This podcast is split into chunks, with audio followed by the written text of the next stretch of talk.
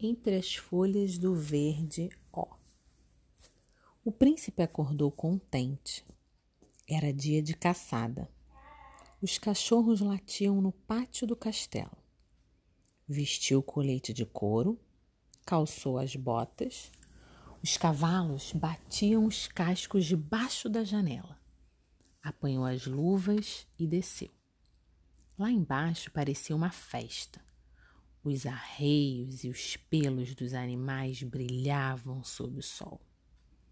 Brilhavam os dentes abertos em risadas, as armas, as trompas, que deram sinal de partida. Na floresta também ouviram a trompa e o alarido.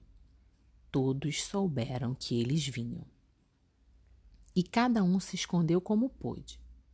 Só a moça não se escondeu Acordou com o som da trompa e estava debruçada no regato quando os caçadores chegaram. Foi assim que o príncipe a viu, metade mulher, metade corça, bebendo no regato. A mulher tão linda, a corça tão ágil. A mulher ele queria amar, a corça ele queria matar. Se chegasse perto, será que ela fugiria? Mexeu num galho, ela levantou a cabeça ouvindo. Então o príncipe botou a flecha no arco, retesou a corda, atirou bem na pata direita. E quando a corça mulher dobrou os joelhos tentando arrancar a flecha, ele correu e a segurou, chamando os homens e cães. Levaram a corça para o castelo. Veio o médico. Trataram do ferimento. Puseram a corça num quarto de porta trancada. Todos os dias o príncipe ia visitá-la. Só ele tinha chave.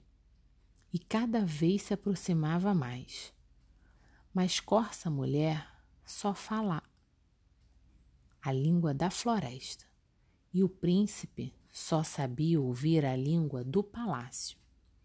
Então ficavam horas se olhando, calados, com tanta coisa para dizer.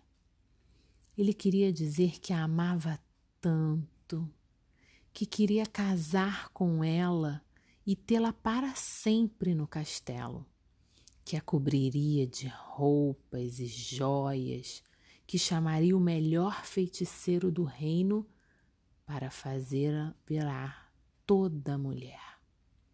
Ela queria dizer que o amava tanto que queria casar com ele e levá-lo para a floresta, que lhe ensinaria a gostar dos pássaros e das flores e que pediria à rainha das corças para dar-lhe quatro patas ágeis e um belo pelo castanho. Mas o príncipe tinha a chave da porta e ela não tinha o segredo da palavra. Todos os dias se encontravam. Agora se seguravam as mãos. E no dia em que a primeira lágrima rolou dos olhos dela, o príncipe pensou ter entendido e mandou chamar o feiticeiro. Quando a corça acordou, já não era mais corça. Duas pernas só e compridas, um corpo branco. Tentou levantar, não conseguiu. O príncipe lhe deu a mão. Vieram as costureiras e a cobriram de roupas. Vieram os joalheiros e a cobriram de joias.